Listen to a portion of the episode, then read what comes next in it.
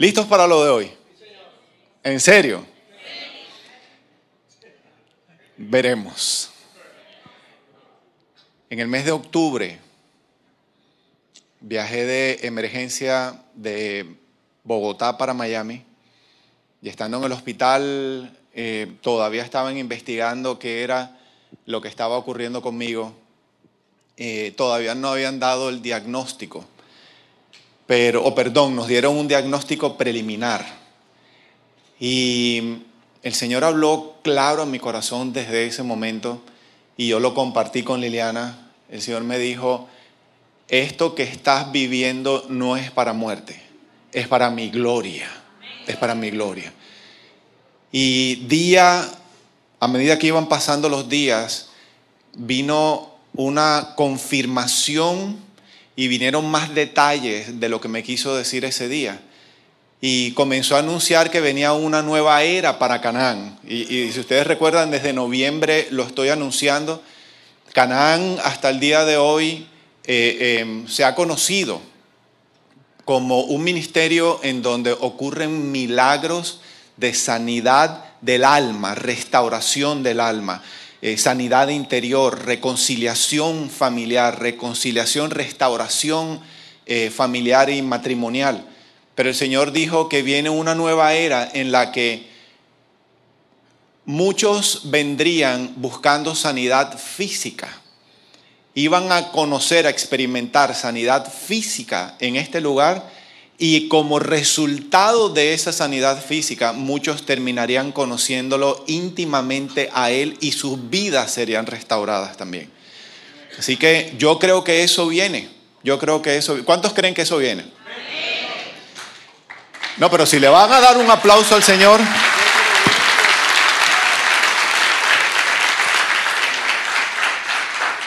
Entonces, desde esa época, pues por supuesto confirmaron mi diagnóstico y vino, arrancó un proceso mío de Liliana, no solamente de pelear por mi vida, ¿verdad? Pero de dejarme guiar por el Señor eh, eh, acerca de muchos aspectos nuevos que Él quería que yo comenzara a considerar, que tenía que ver con sanidad, con estilo de vida. Eh, bueno, y hace poquito ustedes, muchos de ustedes fueron testigos de un proceso eh, de evolución eh, espectacular que están teniendo mis pulmones, ¿verdad? Em, y esta semana estaba orando y el Señor me dijo, como en barranquillero, más o menos, porque Él me habla en barranquillero, me dijo, me dijo, ajá, entonces, y lo que te dije que venía, entonces le dije a Liliana, es tiempo de obedecer. Y si creemos que Él va a hacer milagros de sanidad física, es tiempo de meternos a orar por milagros de sanidad física y eso es lo que vamos a hacer en este día y de ahora en adelante. Así que yo quiero pedirle a todos los que están aquí, a todos los que están conectados en línea, que por favor dispongan su corazón porque algo espectacular va a comenzar a hacer el Señor. Él no nos va a dejar eh, avergonzados ni defraudados. Siempre la obediencia trae bendición. Nuestra parte es orar, nuestra parte es creer. Los milagros no los podemos hacer nosotros, los milagros los hace Él. Amén. Y hay algunos que se van a ir de aquí hoy o recibirán eh, milagros en sus hogares, en donde quiera que se encuentren.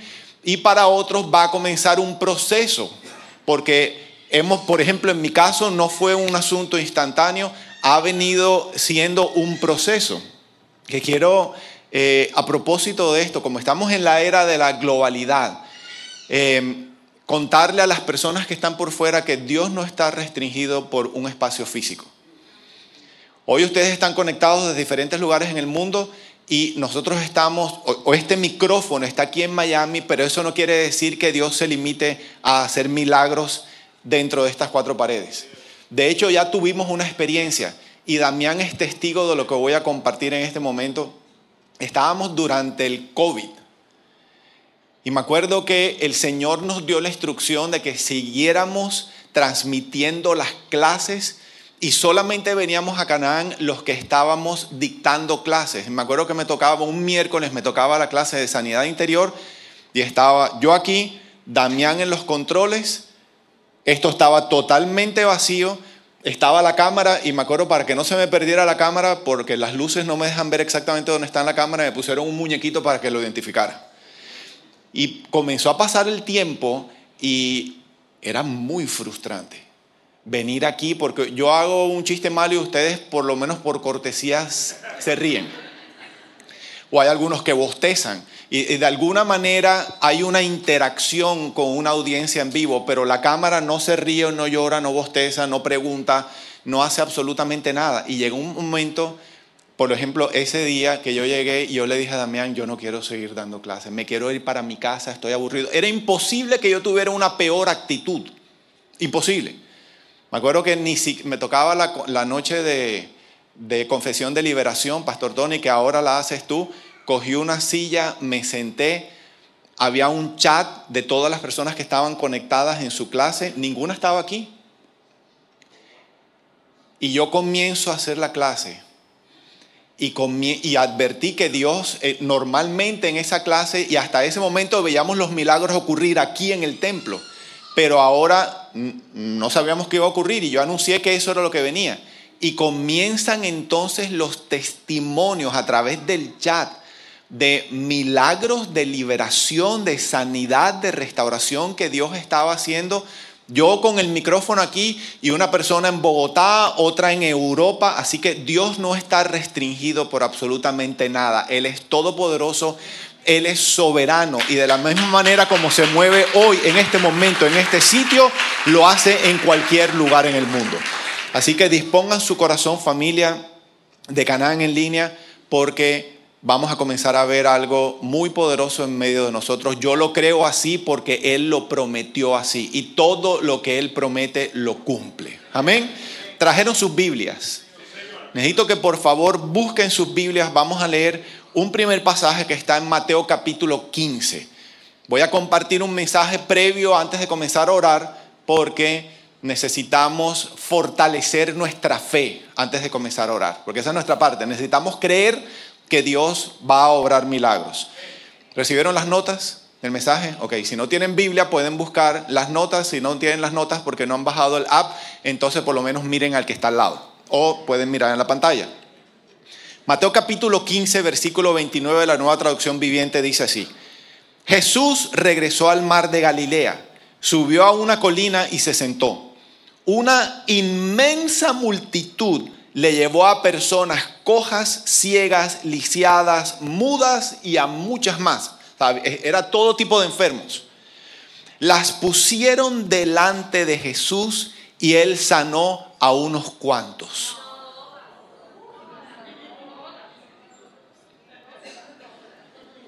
Por lo menos hay un par que están despiertos, ¿verdad?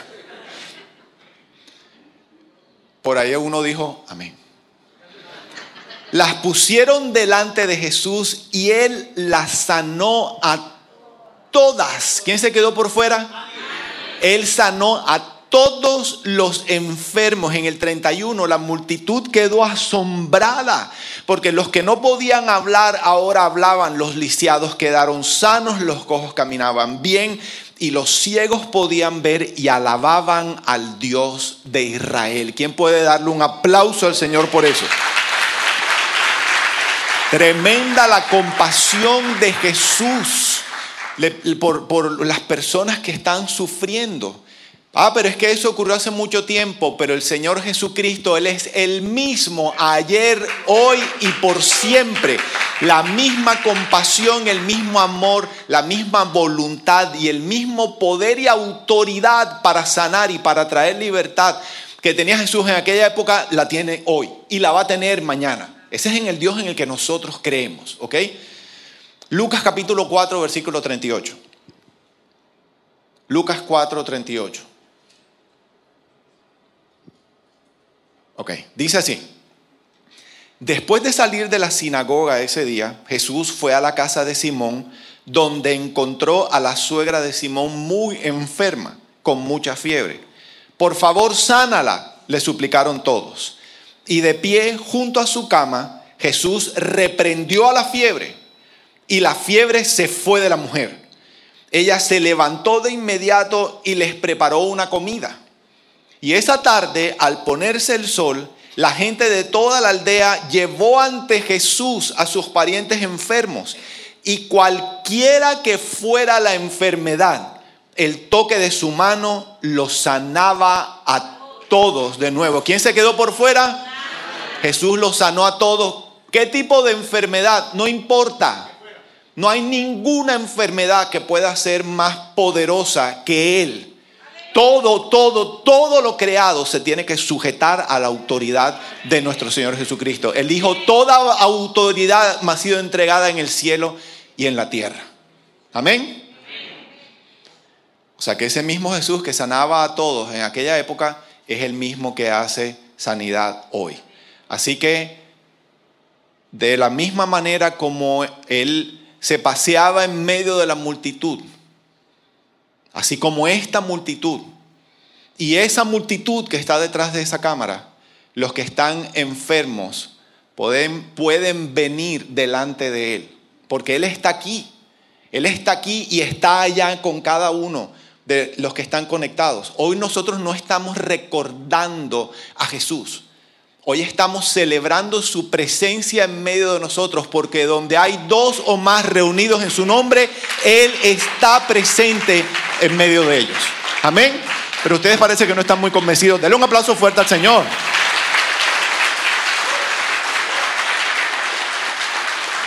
Entonces, de todos estos casos que hay en la Biblia, hay uno que a mí siempre y particularmente en este tiempo de mi vida me ha conmovido mucho y lo he leído muchas veces desde el mes de octubre. Es el caso de una mujer que llevaba muchos años enferma. De hecho, específicamente la Biblia relata que llevaba 12 años enferma. Vamos a leer la historia porque hay mucho que aprender de lo que ella vivió y de lo que Jesús hizo. ¿Ok? Les pido que por favor busquen Marcos capítulo 5, versículo 25. ¿A quiénes sanó? ¿A, ¿A qué tipo de enfermos sanó Jesús? A todos. Pregunta, ¿habrá alguien hoy en este lugar que necesite un toque del poder sanador de Jesús en su cuerpo? Levánteme su mano. Ok, y los que están en el chat, quiero pedirles que pongan yo. Ahora, bajen su manito. ¿Habrá alguien aquí que conozca a alguien que necesita un toque del poder sanador de Dios en su vida? Levánteme su mano. Ok. O sea que hay muchos motivos por los cuales orar. Esta se parece tal vez, bueno, aquella era mucho más grande, pero esta parece, eh, una, o por lo menos es muy similar a la multitud, a las multitudes que venían frente a Jesús. Marcos capítulo 5, versículo 25 dice así. Wow, hay muchas personas en el chat, diciendo yo, muchas, muchas personas. Una mujer de la multitud hacía 12 años que sufría una hemorragia continua. Otra versión dice que sufría de un flujo de sangre. ¿Cuánto tiempo tenía sufriendo? 12 años. Y miren lo que dice el 26. Había sufrido mucho con varios médicos y a lo largo de los años había gastado todo lo que tenía para poder pagarles, pero nunca mejoró. Punto seguido. De hecho, se puso peor. Esta era una situación desesperante, porque no solamente era la enfermedad, sino que la ley decía, eso está en el libro de Levítico capítulo 15, ella era considerada una mujer inmunda. Nadie podía acercarse a ella, nadie la podía tocar, ella no podía tocar a nadie. Y como eran las cosas en esa época, cada vez que alguien la veía se encargaban de recordarle que ella era inmunda. Ayúdenme a pensar cómo se sentía esta mujer, no solamente con su condición física, sino experimentando el rechazo de todo el mundo, de todo el mundo. De alguna manera, de alguna manera, la mayoría de las personas que sufren eh, enfermedades físicas hemos experimentado algo similar. Yo me acuerdo los primeros días a ver, a mí nunca se me va a olvidar el día que el médico ese me dijo por teléfono cuando iba en el Turnpike que tenía un cáncer etapa 4 de pulmón, que me despidiera de mi familia porque me iba a morir. Y por esos días, cuando yo tenía que salir a la calle, yo sentía que tenía como un letrero en la frente que decía, tengo cáncer. Yo no quería que la gente me viera. Era como una vergüenza de, de ¿por qué me tocó esto a mí? Entonces la lucha, lo hemos, lo hemos analizado muchas veces Lilia y yo, por un lado, y yo era, por un lado las promesas de Dios, ¿verdad? Asegurándome, pero por otro lado la lucha en mi alma eh, eh, acerca de la realidad física de lo, que estoy, de lo que estoy viviendo. Y de alguna manera, yo creo que muchos se pueden identificar con lo que acabo de decir y o con lo que vivió esta mujer. Hay enfermedades, hay cierto tipo de enfermedades que la gente no se atreve a compartir que tiene. Porque de alguna manera se sienten avergonzados o tienen temor de que sean rechazados y están viviendo esto en silencio. Una de las cosas que Dios me dijo desde el principio es, además, yo me acuerdo que el Señor habló a mi corazón y yo le dije a Liliana, esto tenemos que compartirlo con la comunidad porque necesitamos oración. Y me dijo, ya le mandé un chat a todos los que conocemos. Liliana ni me preguntó. Y qué bendición ha sido para mí, para nosotros como familia, saber que hay tantas personas que están orando. Pero hay personas que están tan avergonzadas como esta mujer que lo están viviendo en silencio. Y quiero que sepan que el Señor lo entiende. Es difícil. En algunos casos ha sido muy largo. Hay personas que tienen luchas de compartir con otros porque hay movimientos evangélicos que dicen que ser enfermo, estar enfermo es consecuencia de un pecado, por ejemplo.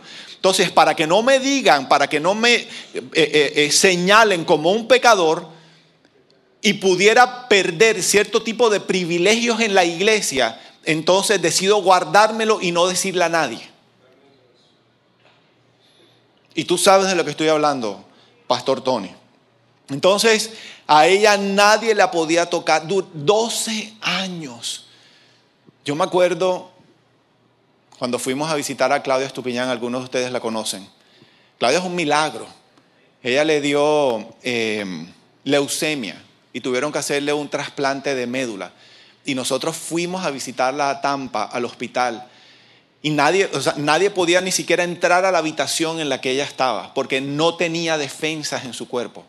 La médula, estaban orando para que comenzara a funcionar. Y Claudia nos decía, yo solamente necesito que alguien me toque.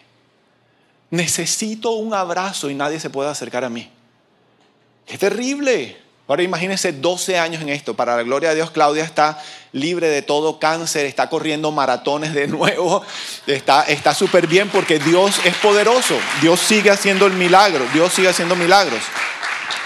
Entonces, sin detalles, alguien se identifica con la vergüenza de esta mujer o con el tipo de vergüenza que yo compartí, eh, eh, que les compartí en este momento. Levante su manito de donde está. Levante su manito.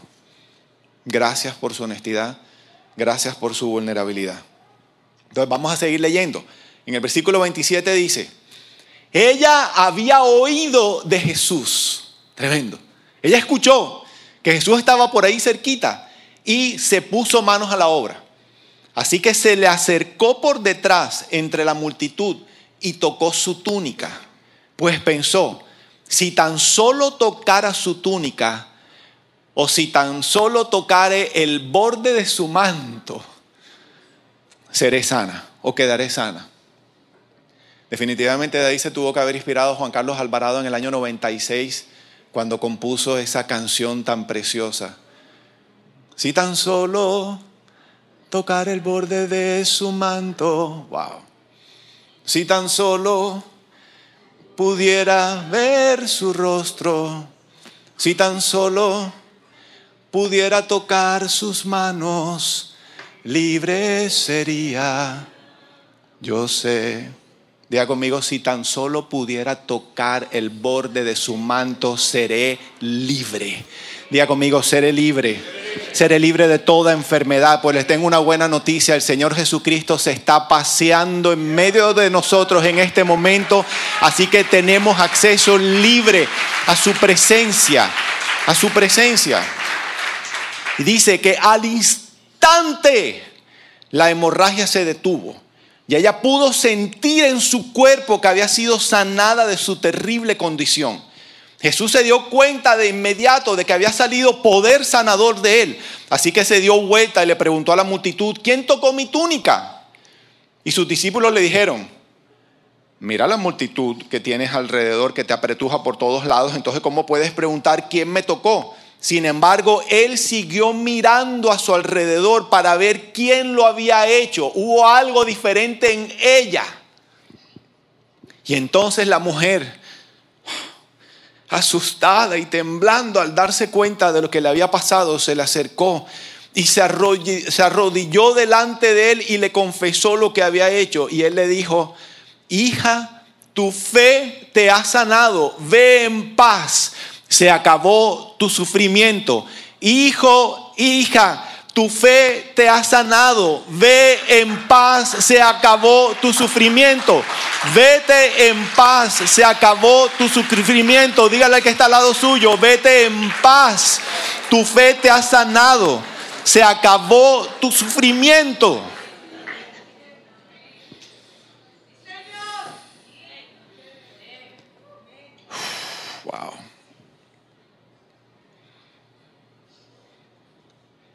Y ella vino a su presencia así como estaba, tal como estaba. Yo pregunto, ¿cuál era la condición del corazón? ¿Qué tipo de relación con Cristo, con Dios, tenían cada uno de los miembros o de los participantes de esa multitud cuando Él los tocó? Quiero que sepan que muchos de ellos ni siquiera conocían del Señor. ¿Y por qué Jesús los sanó?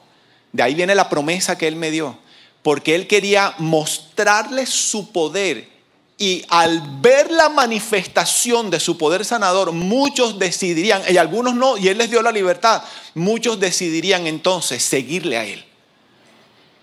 O sea que todo comenzó para muchos con un milagro de sanidad.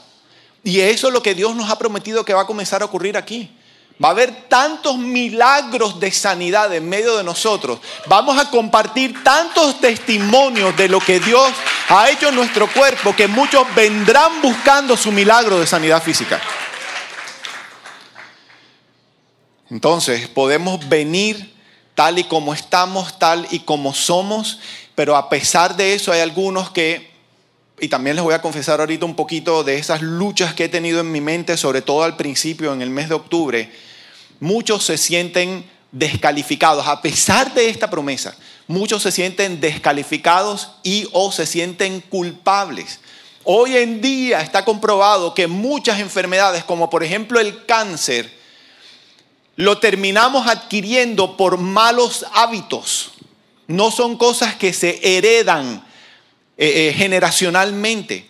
Entonces hay algunos que hoy pueden tener cáncer por ejemplo, cáncer de pulmón y decir, pero es que yo soy culpable porque he fumado toda la vida.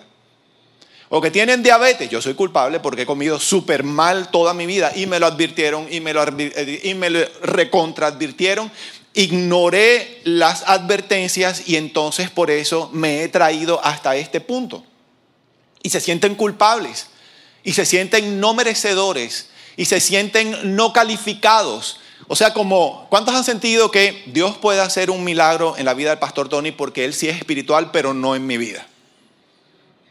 ¿Alguien, alguien ha sentido alguna vez eso? Seamos muy honestos.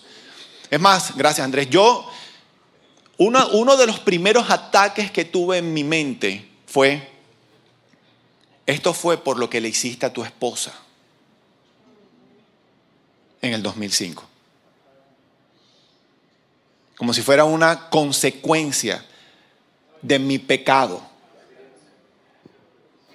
Pero eso se eh, un Dios castigador, pero eso se cayó rápido porque primera de Juan 1:9 dice que si nosotros confesamos nuestros pecados, él es fiel y es justo para perdonarnos todos nuestros pecados y limpiarnos de toda maldad. Y caen las mentiras del diablo por tierra. Pero él va a continuar insistiendo. Va a continuar insistiendo, acusando, atacando con mentiras, con verdades parciales, porque Él es un engañador. Miren lo que dice Colosenses capítulo 1. Quiero leer dos pasajes más. Colosenses capítulo 1, versículo 12. Y den siempre gracias al Padre. No importa lo que estemos viviendo, tenemos que vivir agradecidos. Tenemos que aprender a ser hombres y mujeres agradecidos, hijos agradecidos. Si usted no está leyendo el devocional que Lili está escribiendo, esta semana el tema es la gratitud. Así que les sugiero muy fuertemente que vean o escuchen el bendito devocional. Dice, Él los hizo aptos. Está Pablo hablando a la iglesia. Él los hizo aptos. Aptos significa, Él los hizo capaces, Él los calificó, Él los hizo idóneos para que participen de la herencia que pertenece a su pueblo. Y parte de la herencia es sanidad, el cual vive en la luz pues Él nos rescató, Él nos libró del reino de la oscuridad y nos trasladó al reino de su Hijo amado, quien compró nuestra libertad y perdonó nuestros pecados. O sea, no hay manera que nosotros califiquemos por nuestros propios méritos para poder recibir de las bendiciones que Él tiene. Aquí la Biblia dice que por lo que Él hizo en la cruz nos hizo aptos. Algunos de ustedes estuvieron cuando estuve compartiendo acerca de la justificación. Somos pecadores, pero por el sacrificio de Jesús en la cruz, Él nos justificó, por lo tanto podemos pararnos delante de Dios y recibir libremente todas las bendiciones que Él tiene para nosotros, a pesar de que somos culpables de nuestro pecado. Esa es la gracia de Dios. Entonces, ¿por qué es importante esto? Porque siendo esta la verdad del Señor, podemos darle una patada al diablo por donde sabemos y decirle, o tres patadas, como dice el pastor, ¿eso tiene algún significado espiritual o simplemente porque eres puertorriqueño? Él es apasionado de este tema. pastor Tony insiste que debo predicar del el 666. Ese es el tema, porque él es un hombre tierno y a él le fascina ese tema. Ya se me olvidó lo que estaba diciendo.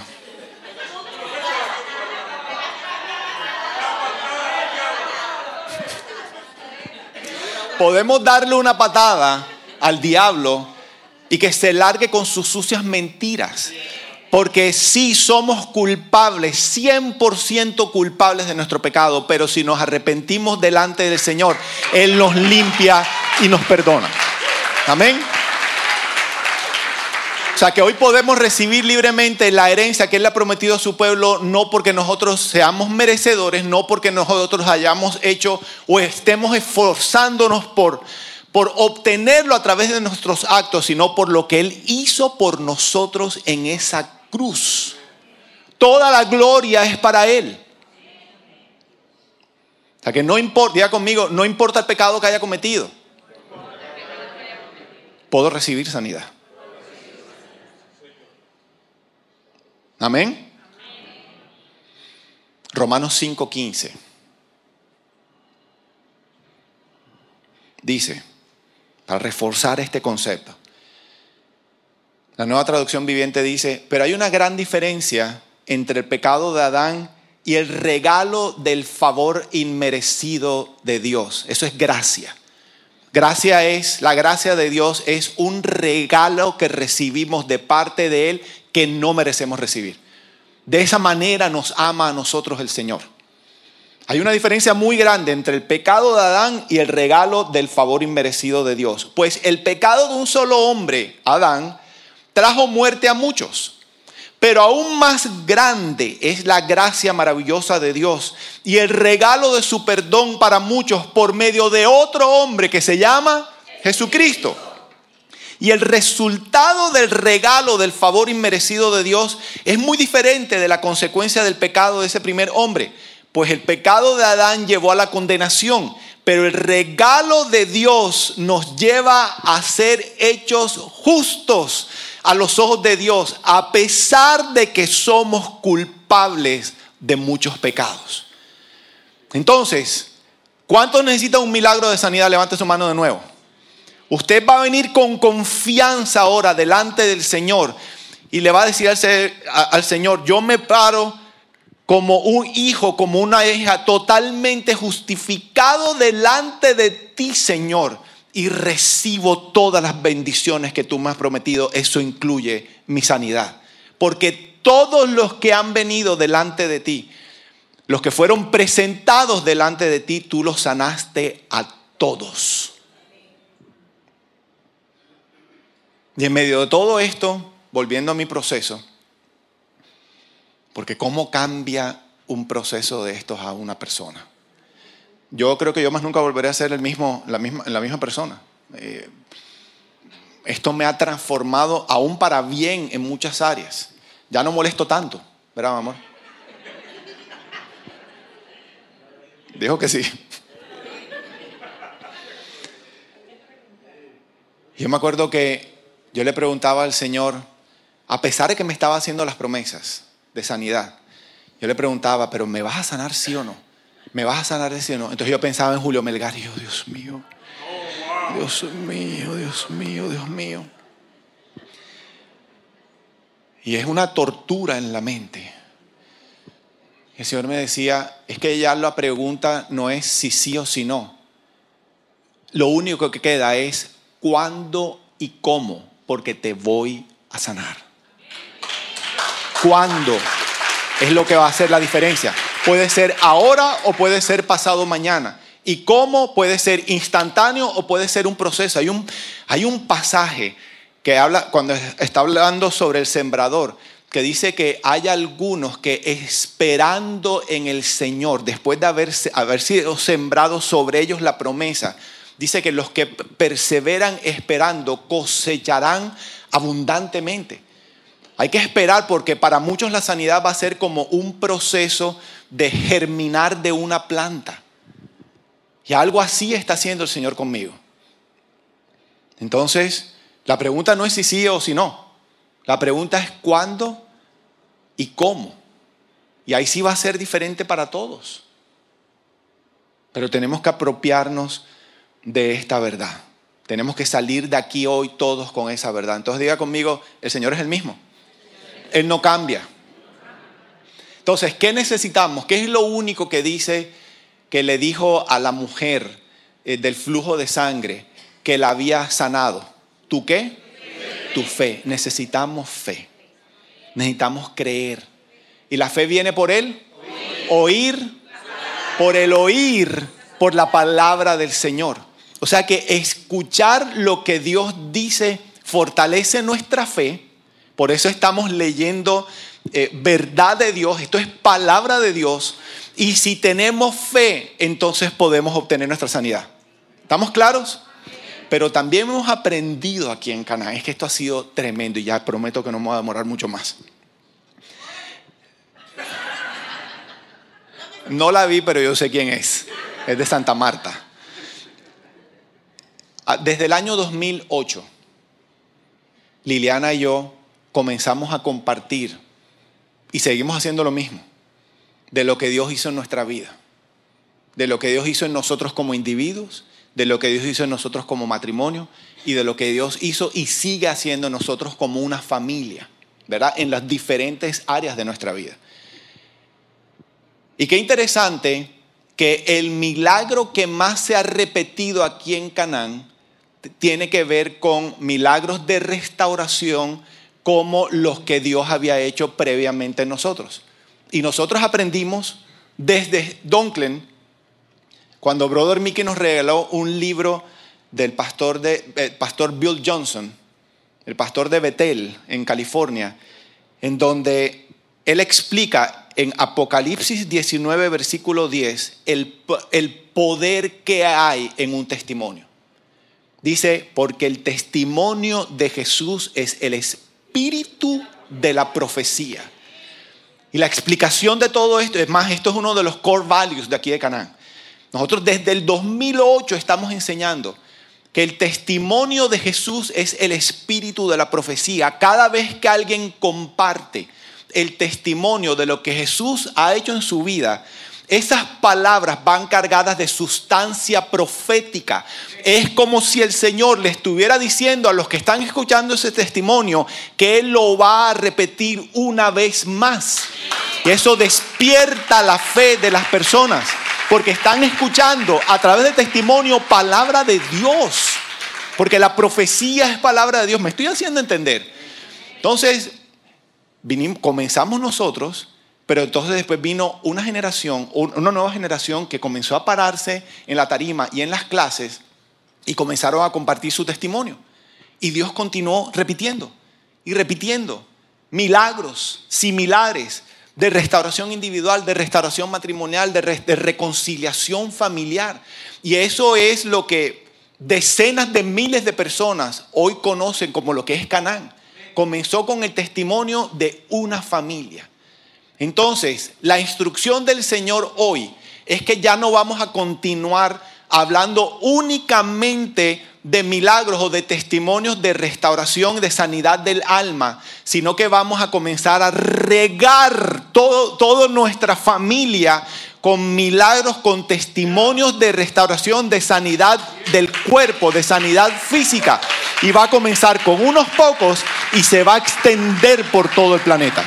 De la misma manera como ya lo ha hecho. Esa ha sido nuestra experiencia. Me acuerdo la primera vez cuando comenzamos las clases de los sábados, Liliana es testigo, llegaba el jueves y yo comenzaba a ponerme de mal genio. Yo odiaba los sábados. Yo peleaba con el Señor y yo, ¿por qué tengo que pararme ahí y contarle a todo el mundo todo lo que hice? Y me acuerdo que el Señor me decía, y tienes que decir no solamente que fuiste adúltero, sino que eras pastor de una mega iglesia. Yo, pero a la gente, ¿qué le importa eso? Y me acuerdo que el Señor utilizó a Liliana y me explicó a través de ella que no solamente yo tenía que decir que era un hombre que estaba casado, que había cometido adulterio, sino que el ingrediente de que era pastor muestra la magnitud de mi caída y cuán bajo yo había caído, porque eso además mostraba la magnitud del poder restaurador del Señor. O sea que tenía que ir con todos los detalles. Y yo no sabía cuál iba a ser el impacto que iba a tener en las personas que yo contara el testimonio de lo que Dios había estado haciendo en mi vida. Pero ahora lo entiendo. Ahora lo entiendo y cada vez vemos más el fruto en las vidas transformadas. Entonces tenemos que comenzar, y algunos de ustedes van a comenzar a compartir hoy, testimonios de sanidad física porque eso va a hacer que se riegue el milagro como pólvora en medio de nosotros. ¿Están conmigo? Esa es la instrucción que eh, estoy recibiendo de parte del Señor. Así es como lo vamos, así es como lo vamos a hacer. Así que el testimonio de Jesús, el espíritu de la profecía. Yo quiero pedirle a la banda que me acompañe, por favor, porque vamos a crear una atmósfera de adoración. Y les pido a todos los que están en línea que por favor se unan y le den la seriedad que esto merece. Nosotros vamos a orar, nosotros somos todos. Nosotros vamos a orar, vamos a adorar al Señor, vamos a pedirle que haga lo que solamente Él puede hacer, vamos a declarar que Él es grande, que Él es maravilloso, que Él es todopoderoso y vamos simplemente a permitirle que Él obre como a Él le plazca en medio de nosotros de la misma manera como lo hizo en las historias o de manera similar a como lo hizo en las historias que hemos estado compartiendo. Amén. En algunos momentos le voy a pedir a los servidores que yo voy a hacer preguntas que si alguno de ustedes tiene, alguno de ustedes tiene testimonio de sanidad física, que no solamente, que no haya ocurrido aquí, que Dios haya hecho en algún momento de sus vidas, levánteme su mano, por favor. Ok. Ustedes van a compartir y se les van a acercar el micrófono. Ustedes van a compartir de lo que Dios hizo y vamos a orar de manera específica para que Dios repita eso que acabamos de escuchar que Él hizo porque nos está anunciando que lo va a hacer una vez más. ¿Me hago entender? Ok, apágame las luces, por favor. Y quiero pedirle a todos, incluyendo a los que están en sus casas, Vamos a adorar al Señor porque Él es digno. Quiero invitarlos a que se postren delante de Él. Pueden estar sentados, pueden estar arrodillados, pueden estar de pie. Cuando hablo de postrarse me estoy refiriendo sobre todo a sus corazones. Postrémonos delante del Señor, así como la mujer que, que rompió el frasco de alabastro con perfume y lo derramó delante del Señor, en los pies del Señor.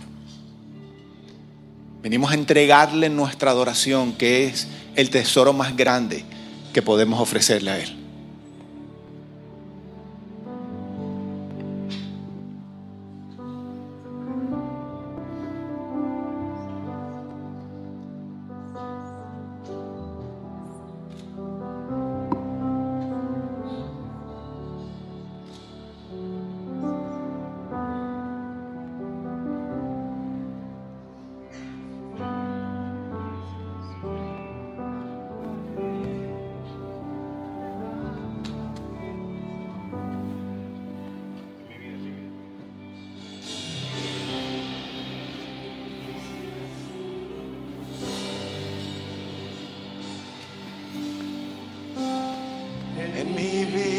Ha sido tan, tan Mi ser con cada aliento, yo cantaré de la bondad de Dios. En mi vida ha sido bueno. Vamos, iglesia, decláralo, Señor, tú has sido muy bueno. En mi vida ha sido tan,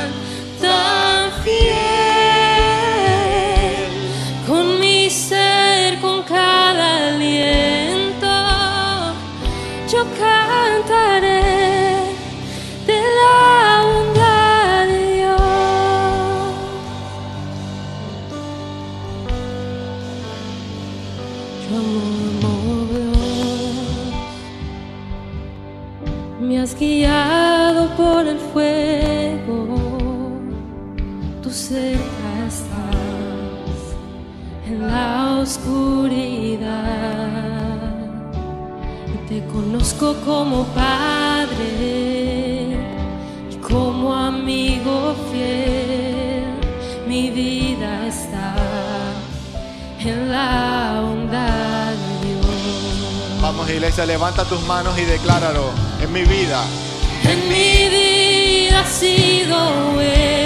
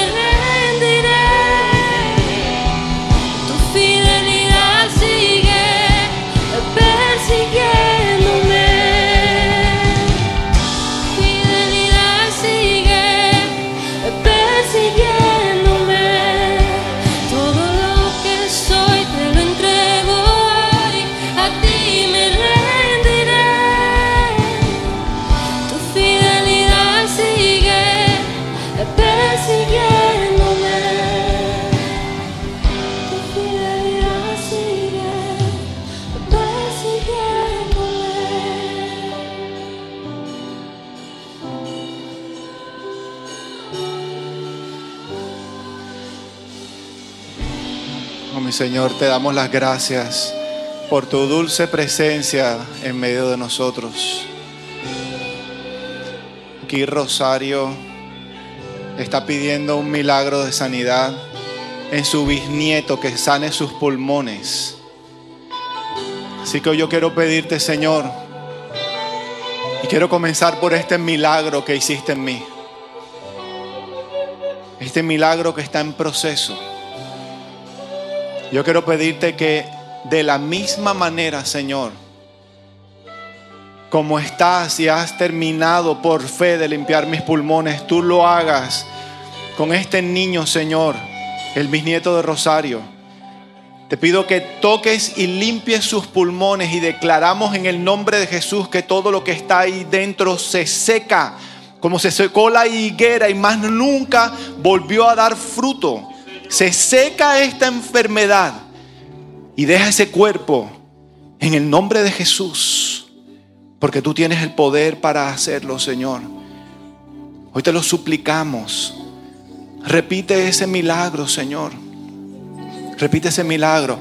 ¿Habrá alguien más en este sitio que necesite un milagro de sanidad de cáncer? Levante su mano, por favor. O si hay alguien en, que está en el chat, diga yo. Alguien que necesite o que conozca a alguien que necesita un milagro de sanidad de cáncer.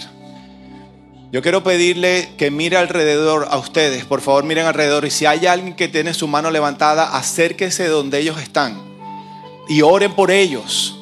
La oración del justo puede mucho, dice la palabra de Dios. Y te doy las gracias porque sé que estás aquí en medio de nosotros, Señor.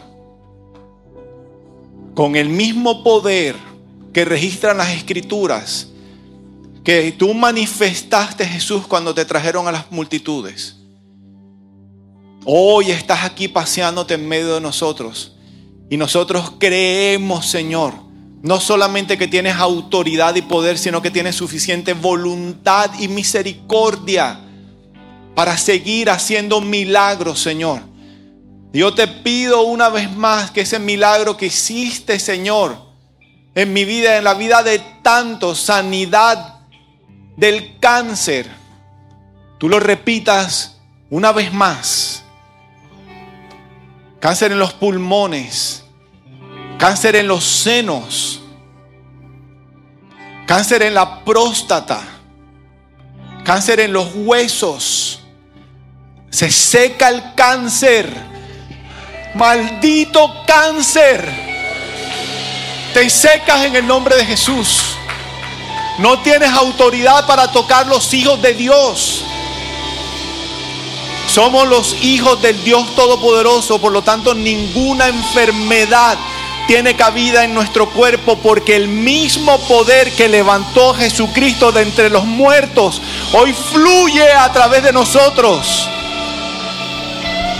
Y declaramos sanidad y victoria del cáncer en la tiroides, cáncer en la piel, cualquier tipo de metástasis se seca en el nombre de Jesús.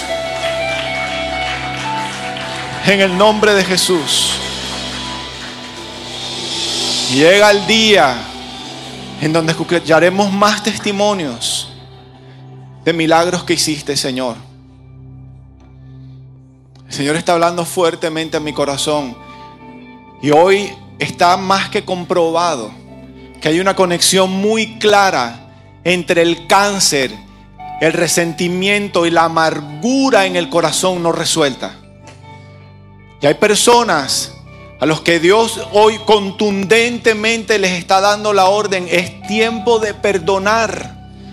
Es tiempo de ser libre del resentimiento. Es tiempo de arrepentirse del pecado del resentimiento. Y es un pecado porque el perdón es una orden de Dios.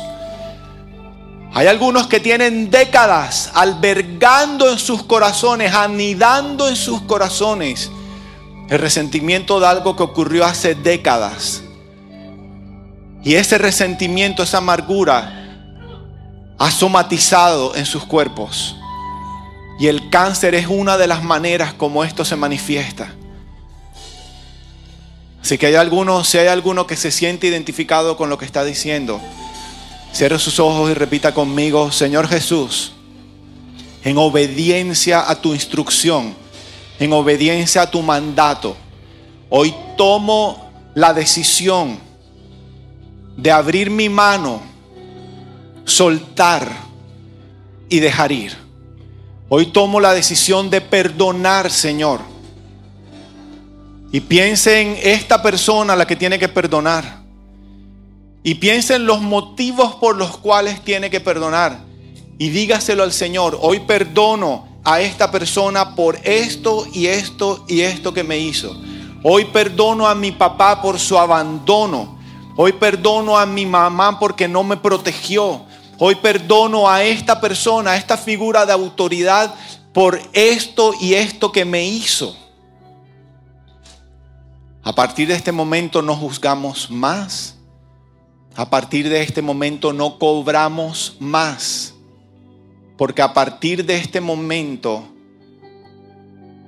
ya no hay más deuda de esas personas con nosotros. Eso es lo que hace el perdón. Y diga conmigo, y me declaro libre para continuar viviendo. Me declaro libre para continuar viviendo mi vida totalmente sano en mi corazón y en mi cuerpo. Y si ahora, a partir de ahora, ya no hay más atadura en el alma que pueda justificar el cáncer, le ordenamos a este cáncer que deje estos cuerpos instantáneamente en el nombre de Jesús. En el nombre de Jesús. En el nombre de Jesús. Y declaramos sanidad sobre la amiga de Ricardo Moreira que tiene cáncer en su sangre también. Eso es leucemia. Y declaramos sanidad sobre Luisa Roja que tiene cáncer en los pulmones y es mamá de tres niñas pequeñas. En el nombre de Jesús. Y declaramos sanidad sobre Estela. Pido oración Ana María Relaice porque tiene cáncer en el colon. Y declaramos sanidad sobre María Elvira Bedoya que tiene cáncer en su cerebro, Señor. Declaramos que es seco todo esto en el nombre de Jesús. En el nombre de Jesús. Y todos los demás que se me pierden en el chat. Tú conoces cada uno de esos casos, Señor. Gracias. Reciba sanidad, reciba sanidad. Reciba sanidad en sus cuerpos. Dele gloria a Dios. Dele gracias al Señor. Dele gracias al Señor. Tan pronto, aproximadamente en el mes de noviembre, cuando me dijeron que yo era sano, cuando el Señor me, me afirmó en mi sanidad, la oración cambió. Ya dejamos de pedirle a Dios que hiciera un milagro y comenzamos a darle gracias por la manifestación de ese milagro. Dele gracias a Dios por la manifestación de su milagro. Dígale gracias Señor porque a pesar de que mis ojos todavía no lo pueden ver, simplemente porque tú lo has prometido, yo la atesoro en mi corazón y te doy las gracias. Gracias por mi sanidad. Gracias por mi sanidad.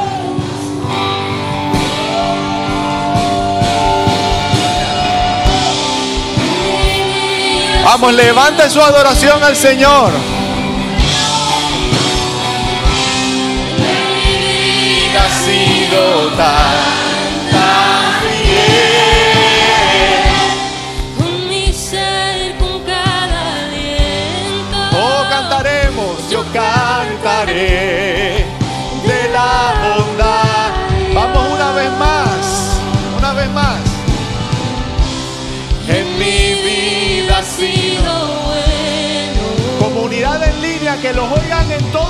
En mi vida ha sido tan,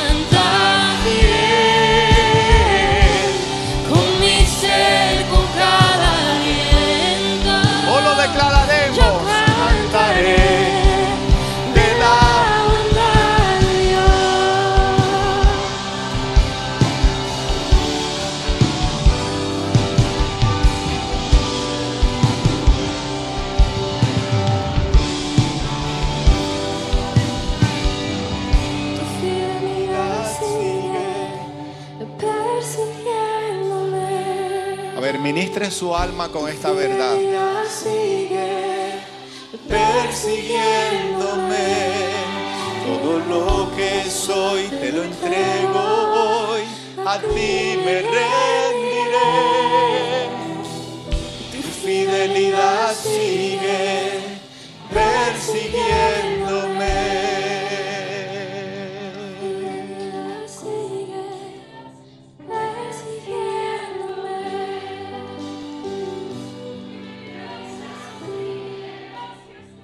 Sé que Vilma tenía un testimonio. ¿Alguien tiene el micrófono? ¿Algún micrófono disponible? Ven, Vilmita. ¿Cuánto tengo? ¿Dos minutos? ¿Cinco minutos? Bueno, mi testimonio es que cuando yo tenía 23 años fui diagnosticada con artritis reumatoide juvenil. Eso es una enfermedad que ataca los huesos eh, y no tenía, no, tenía, no tenía cura. No tiene cura en, el mundo. Eh, los médicos me decían, tienes que aceptar la enfermedad, esto es para toda la vida, no tiene cura. Y, y me empecé a estar mal, mal, mal. Estuve, eh, tuvieron tres meses para darme el diagnóstico y no sé si eso fue lo que me empeoró tanto que caí en cama, no podía ni caminar, no podía ni aguantar un vaso de agua. Fue algo terrible, yo no quería vivir porque para qué iba a vivir en esas condiciones que no tenía esperanza.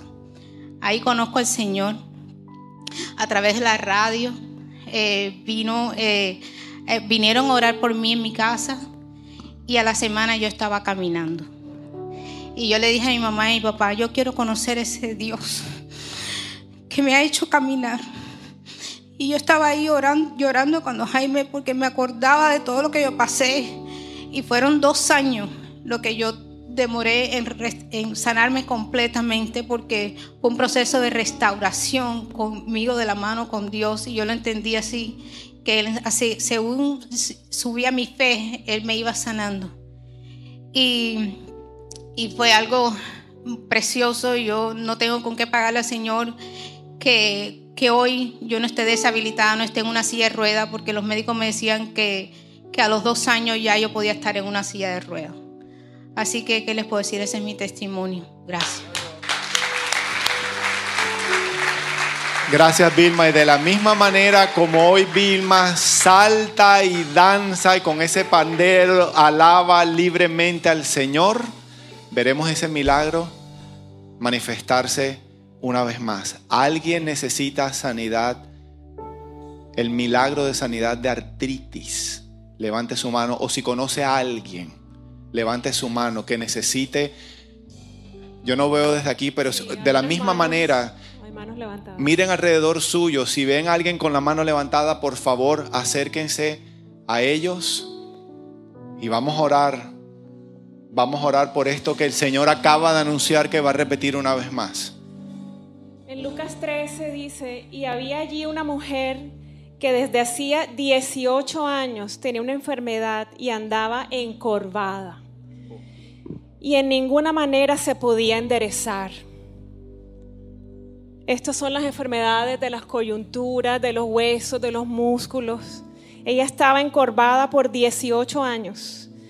Cuando Jesús la vio, la llamó y le dijo, mujer, eres libre de tu enfermedad. Y puso las manos sobre ella y ella se enderezó y glorificaba a Dios. Como lo que vivió Vilma. Y miren cómo registra la palabra que Jesús la vio. Jesús nos está viendo. Él la vio, la llamó y le dijo, mujer, eres libre de tu enfermedad. Vamos a poner las manos sobre nuestros hermanos que tienen sus manos levantadas, los que están alrededor de ellos y todos los que están en línea. Algunos de ustedes pueden extender sus manos hacia la cámara y orar por las personas que están en sus casas. Y el Señor pone en mi corazón también decirles que el enemigo puede estar ahora atacando en la mente, diciendo, tú no tienes suficiente fe para recibir ese milagro. Solo necesitamos un poquito de fe, como el tamaño de un granito de mostaza, Y dijo Jesús que si la fe era así, así de pequeñita, podíamos decirle a un monte que se arrancara y se echara al fondo del mar. Así que podemos decir a la enfermedad que se arranque y se eche al fondo del mar. No necesitamos una fe perfecta, porque ya hubo uno que hizo un sacrificio y una obra perfecta. No pongamos la, no pongamos la mirada en, en- en cómo está nuestra fe. Pongamos la mirada en aquel que es el autor y el consumador de la fe. Vamos a orar. Señor Jesús, hoy miramos la cruz. Hoy ponemos nuestra mirada en tu sacrificio único y perfecto, más que suficiente para sanarnos, para limpiarnos, para perdonarnos, para liberarnos de toda maldición, de toda enfermedad. Gracias Jesús por tu obra en la cruz. Gracias porque cuando estabas allí colgado, desgarrado, sangrando, botando hasta la última gota de tu sangre, al final tú dijiste, consumado es. La obra ha sido hecha, ha sido completada, perfecta. No falta nada. Señor, hoy ponemos nuestros ojos en ti, el autor y consumador de la fe. Aunque nuestra fe sea tan pequeña, a veces tan débil, a veces que sentimos que la perdemos, Señor, tú eres el autor y el consumador de la fe. Lo que tú hiciste fue perfecto. No descansamos, Señor, en cuán grande puede ser nuestra fe. Descansamos en cuán grande y cuán perfecta fue tu obra en esa cruz. Descansamos en cuán grande es tu compasión por nosotros. Descansamos en cuán grande es tu misericordia, que es nueva cada mañana, que nunca termina. Gracias porque estás aquí, Jesús. Paseándote en medio de nosotros, abrazándonos, tocándonos, sanándonos, limpiándonos. Y hoy usamos esa fe pequeñita que tenemos como un grano de mostaza y ordenamos toda enfermedad de los músculos, de los huesos, de las coyunturas, toda enfermedad que esté atacando cualquiera de nuestros tejidos, de nuestros órganos, cualquiera de enfermedad que no pertenece a nuestro cuerpo, no es parte del diseño perfecto de Dios para nuestro cuerpo. Le ordenamos a toda enfermedad que sea arrancada ahora en el nombre de Jesús y se eche al fondo del mar para siempre. En el nombre poderoso de Jesús.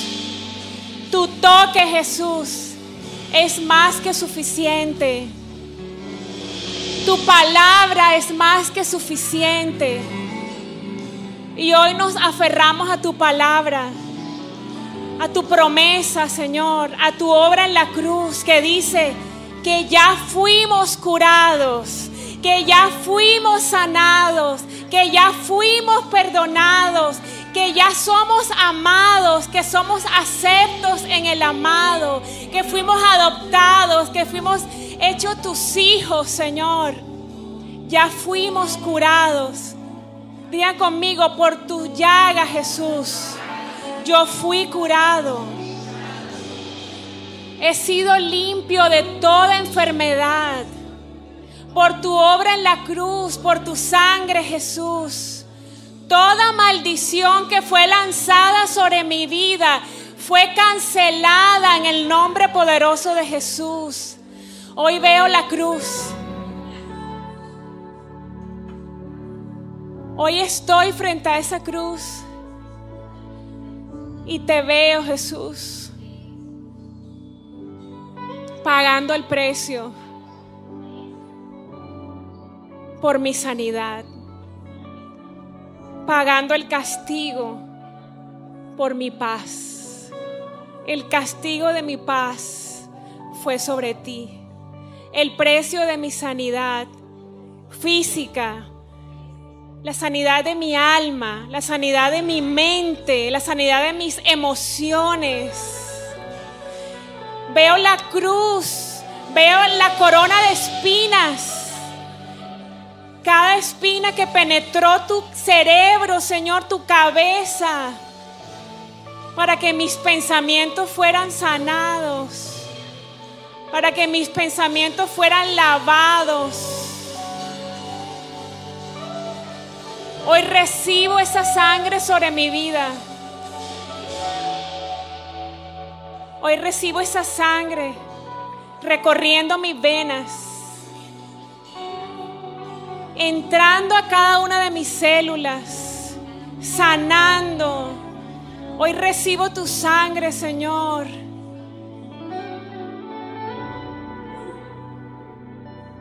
Hoy recibo tu toque, Jesús. Hoy recibo tu palabra. Que le dijiste a esa mujer, tu fe te ha sanado. Que le dijiste a la otra mujer, eres libre de toda enfermedad. Hoy recibo esa palabra sobre mi vida. Hoy recibo esa palabra sobre mis hijos sobre mi esposo, sobre mi esposa, sobre mis padres, sobre mi familia, mis hermanos. Hoy recibo esa palabra de sanidad sobre mi iglesia, sobre mi comunidad. Tu palabra de sanidad, Señor. Que no es solo una promesa, sino que ya fue hecho. Ya fue hecho. Diga conmigo, yo fui sanado. Yo fui sanado. Yo recibo mi sanidad. Y el Señor dice en esta mañana que a muchos solo les falta es recibir la sanidad. Saben de la cruz, saben de su sangre, pero falta que la reciban en el corazón. Y hoy, Señor, como tus hijos, aquí reunidos como hermanos, recibimos, recibimos. Di conmigo, yo recibo mi sanidad. Yo recibo el perdón de mis pecados. Yo recibo tu misericordia, Señor. Yo recibo tu amor tu amor, Señor. Tu amor. Tu amor sana, Señor. Tu sangre limpia, Señor. Tu abrazo. Tu presencia que lo llena todo en todo, Señor. Somos libres en esta mañana de toda adicción porque tú eres aquel que lo llena todo, en todo. No tenemos necesidad de nada, porque tú has llenado cada vacío, porque tú has sanado toda enfermedad, porque tú has perdonado todos nuestros pecados. No hay ninguna condenación para los que estamos en Cristo. Yo recibo vida en esta mañana. Yo recibo paz. Paz. Espíritu Santo de Dios. Tú habitas dentro de mí. Séllanos, Señor. Séllanos con tu paz, con la certeza del amor del Padre, con la certeza de que la obra en la cruz, que la cruz del Calvario, que la sangre de Cristo son más que suficientes. Séllanos, Señor, con esa certeza y con esa paz. Y que podamos continuar hacia adelante. Gracias porque nos liberas del estancamiento y podemos avanzar confiados que seguiremos viendo milagros, que los milagros son la norma para los que creen. Seguiremos viendo milagros en nosotros y alrededor de nosotros. Y seguiremos viviendo, Señor, para darte gloria. Dile, Señor, yo quiero ser una vasija donde tú derrames tu gracia, donde tú derrames tu gloria. Dile, Dios, que todo lo que he vivido, que todo lo que estoy viviendo, que todo sea para tu gloria, Señor. Que tú sigas construyendo un testimonio, que yo pueda gritar a los cuatro vientos, que mi vida grite a los cuatro vientos, que tú existes, que tú sanas, Señor, que tú eres real, que tú eres un Dios Dios de sanidad, que tú eres un Dios de misericordia, un Dios de compasión, el Dios de los imposibles, el Dios que nos amó, el Dios que nos sanó. Gracias Señor, gracias Dios. Gracias, Señor.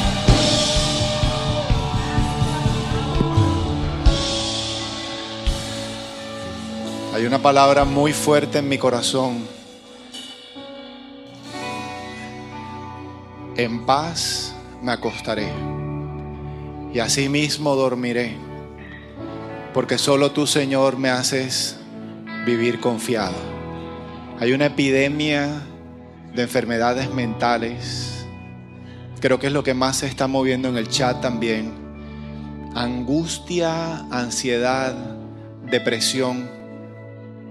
El Señor ha prometido que de manera sobrenatural hay algunos que llevan mucho tiempo sin poder dormir y descansar, preocupados, angustiados por muchas situaciones, pero que literalmente van a comenzar a dormir como si como duerme un bebé en los brazos de su madre, seguros, confiados, en paz. Y esta es la promesa, en paz me acostaré y asimismo dormiré. Porque solamente tú, Señor, tienes poder para poder descansar y estar confiado. Amén. Levante sus manitos y dígale gracias, mi Señor. Tú eres mi sanador, tú eres mi libertador.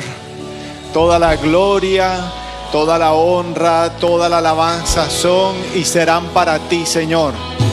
Y hay algunos que van a, como yo, comprobar a través de imágenes, laboratorios médicos, diagnósticos médicos, van a certificar, ya te doy la palabra, Anita, ven, ven por aquí, van a confirmar y declarar, a confirmar que Dios hizo un milagro.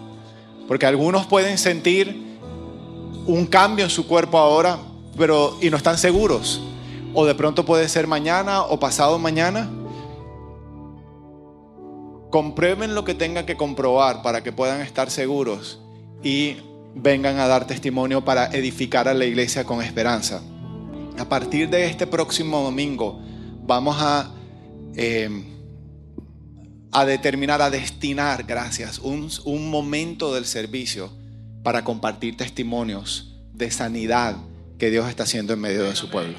Amén. Anita, ¿tú quieres compartir algo? Sí, tengo un testimonio. Dios ha hecho muchas sanidades en mi vida, pero la que hizo aquí, definitivamente, el día 12 de noviembre, eh, pasó una señora aquí a orar en el lugar de Lili y a mí me habían diagnosticado con un quiste en el ovario. El doctor lo estaba vigilando eh, porque me estaba produciendo muchos síntomas en mi cuerpo y me tocaba, ya me lo habían diagnosticado, o sea, ya con papel, eh, con exámenes. eh, y ese día esa señora, no sé el nombre, no la conocía la primera vez que la vi, ella dijo en su tiempo de oración, dijo, el Señor va a regalar, y yo lo tengo aquí grabado porque lo saqué de YouTube, porque se lo quería mostrar a ustedes, pero ahora dije, no, ahora es el momento también de, contárselo a la iglesia. Entonces ella dijo, el Señor aquí eh, va a impartir regalos, va a impartir muchos milagros, va a hacer muchos milagros. Y ella dijo, pon, lo buscan el 12 de, de diciembre, de noviembre, dijo, pon tu mano en posición de recibir. Y yo puse mis manos sobre mis dos ovarios, sobre mis ovarios. Y más adelante ella siguió orando y dijo, hay una mujer, hay un diagnóstico que le está inquietando a una mujer aquí. Y ella le dijo, el Señor hoy sana y limpia tus ovarios. Tus ovarios están limpios, dice el Señor. Y yo dije, eso es para mí. Porque yo había puesto mi mano en posición de recibir. Y en diciembre me tocaba la próxima imagen. Y fui, me hice mi imagen. Y cuando llamé por los resultados, llamé a la clínica, le dije, no me han mandado los resultados, no me han llamado para la cita con el doctor. Entonces la secretaria me dijo, no necesita venir a la cita, todo está bien, todo está limpio. Y yo digo, wow, el Señor hizo el milagro.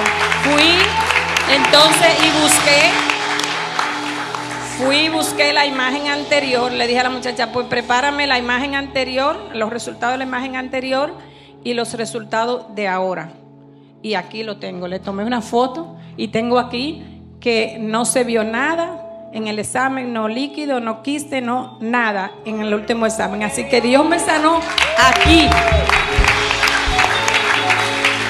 Vamos a darle un aplauso bien fuerte al Señor porque esto merece que su nombre sea alabado y exaltado. Habrá un testimonio, un testimonio más.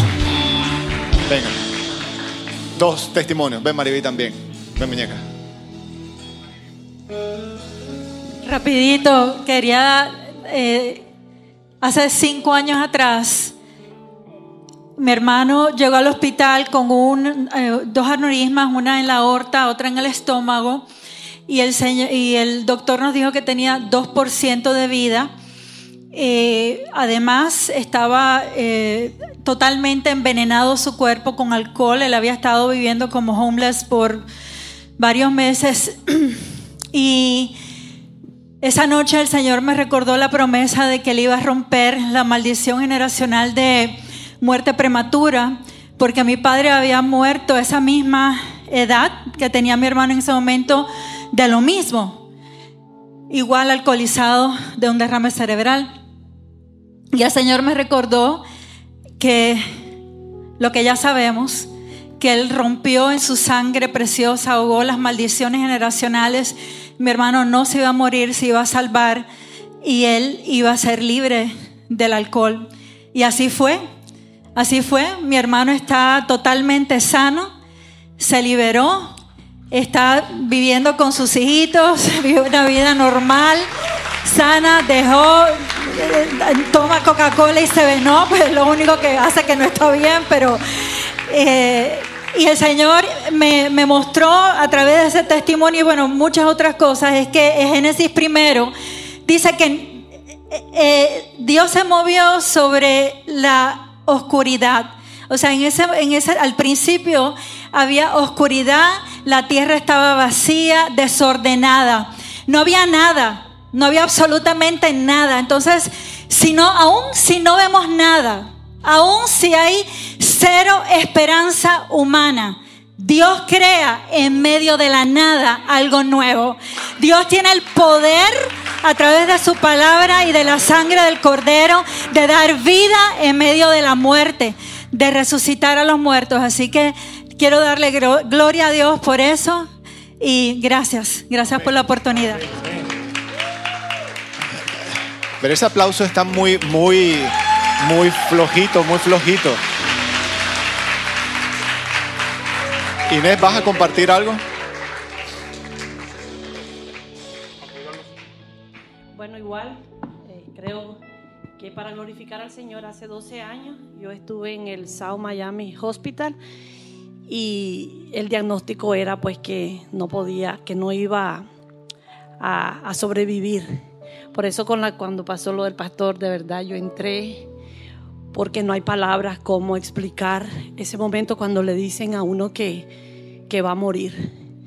Eh, estuve tres días en coma, me, aten- me vi- me veían casi 15 médicos, pero llegó uno enviado por el Señor y fue el que me dijo que un milagro era el que iba nada más a cambiar la historia. Estuve 12 días y de verdad que aquí estoy. Mi historia cambió y fui sana completamente para la gloria del Señor. Y, y le quiero decir que fue que el diagnóstico nadie lo entendía de ellos como médicos. Eh, descubrieron que mi riñón interno se había, el derecho había hecho una explosión de una bolsa de pu y se había invadido todo mi cuerpo. Tenía un color que los médicos no, no lo podían explicar. El mejor médico que tenía que ver con lo que es eh, el antibiótico fue a mí, me dijo, es muy probable que si no mueres por la infección, mueras por el antibiótico que vamos a usar. Y el médico que Dios envió, que creía en los milagros, me dijo, solo el milagro que Dios puede hacer en tu vida. Y yo le dije, yo lo conozco, a él lo conozco, porque había algo que me daba miedo morir, era dejar a mi hija. Y ese día fue algo que no lo puedo explicar, porque sé que él estaba ahí y me sacó, me sanó. Y por eso cuando le dieron ese diagnóstico, yo sabía que lo iba a hacer otra vez.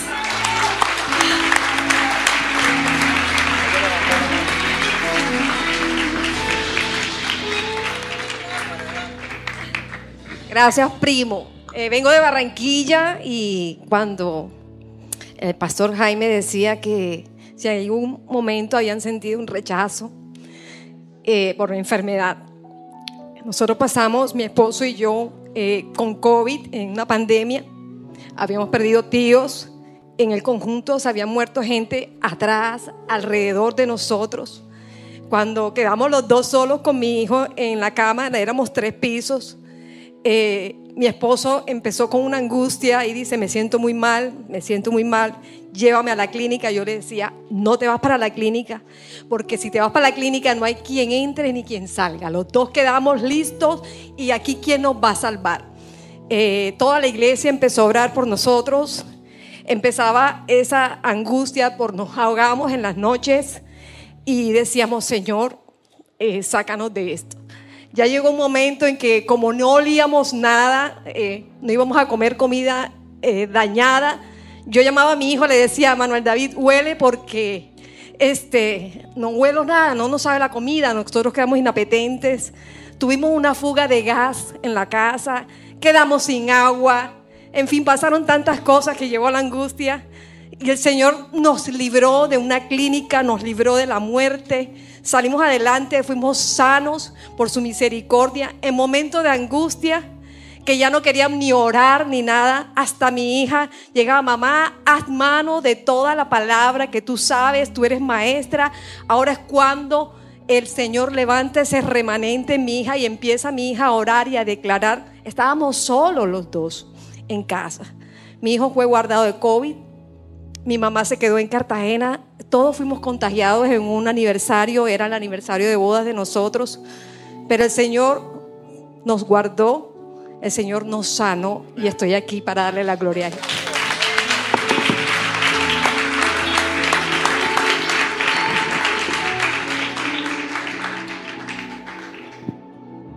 Bueno, mi testimonio es un poquito larguito.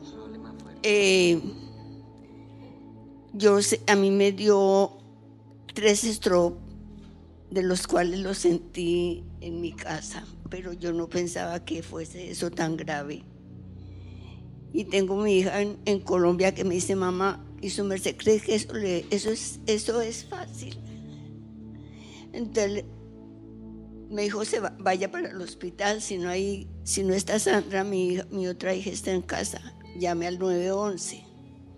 Yo creo que eso es grave. Y llegué al hospital y me dicen, señora, A mí me empezó eso el viernes, me dio uno, el sábado me dio otra vez y el domingo otra vez. Desde ahí el Señor se manifestó conmigo en amor. Mi hija estaba conmigo y le alcancé a decir, cójame porque me voy a caer. Cuando le da uno esos, esos le va para atrás, no va para adelante, para atrás. Le dije, cójame, mija. Dos veces me cogió ella. Cuando llegué al hospital me dicen, señora, ¿por qué no vino en el mismo momento que le dio la primera vez? Y yo no pensé que eso fuera... Ya sí estuve por tres días me dio esto. Ya llegué al hospital, señora, ¿por qué no vino ahí mismo que le dio esto? Allá creo que escuché que me dio otra vez. Me hicieron una cirugía aquí en la en la en la en la vena carótida. Y bueno, la cosa es que estando en el proceso de, de esto, de, de sanar un poco, me vino una hemorragia intestinal, que me quedó la hemoglobina en tres. Ya. Me, me- me pusieron sangre y eso, pero los doctores pensaban que de, haberme dado eso, volverme a, me tenían que hacer un examen, pero me tenían que volver a, a dormir. Entonces ellos tres días duraron pensando, porque era bastante peligroso, volverme a dormir total. Entonces, bueno, vino una mañana el doctor y me dice, nos vamos, yo voy a hacer el examen como sea. Y me llevaron, durante el trayecto me llevaron en la misma cama donde yo estaba durmiendo. Y yo me fui, me fui con, le dije, Señor, si ya es la hora, estoy lista, que se haga su perfecta voluntad. Entonces llegamos allá al, a donde me hicieron el examen y me durmieron y bueno, ya me desperté y me dice el doctor, me dice la enfermera, el doctor tiene que hablar con usted. dije, ay, Dios mío, uno se imagina lo peor. Entonces viene el doctor y me dice, ¿cómo se siente? Le dije, yo bien, doctor. Me dijo, no le pudimos hacer el examen completo porque yo no sé por qué no se pudo. Pero la buena noticia es que ya no está sangrando. Gloria a Dios, gloria a Dios. Y aquí estoy. Y aquí está dando testimonio. Amén. Qué linda, Dios le bendiga. Gloria, gloria al Señor. Entonces, ¿qué nos dijo el Señor hoy que ha hecho? ¿Qué, mil- qué milagros, qué testimonios escuchamos? Artritis, cáncer, los quistes, aneurismas, eh, derrames, ataques al corazón. Así que vamos a salir hoy de aquí con esa promesa. Eso le corresponde a cada uno. Decidir apropiarse, apropiarse. Esta promesa es para mí, esta promesa es mía. Señor, tú me anunciaste que una vez más ibas a hacer un milagro como el que acabo de escuchar. Amén. Yo quiero pedirle a toda la iglesia que por favor esté de pie. Vamos a terminar con una canción muy poderosa. Él es nuestro libertador, dice la palabra del Señor. Amén. Dígale, tú eres mi libertador, Señor. Mi libertador, Levante sus manos. Es quien me defiende, pelea por mí. Su nombre es vencedor, mi Padre el gran yo soy. Él me amó primero, tomó mi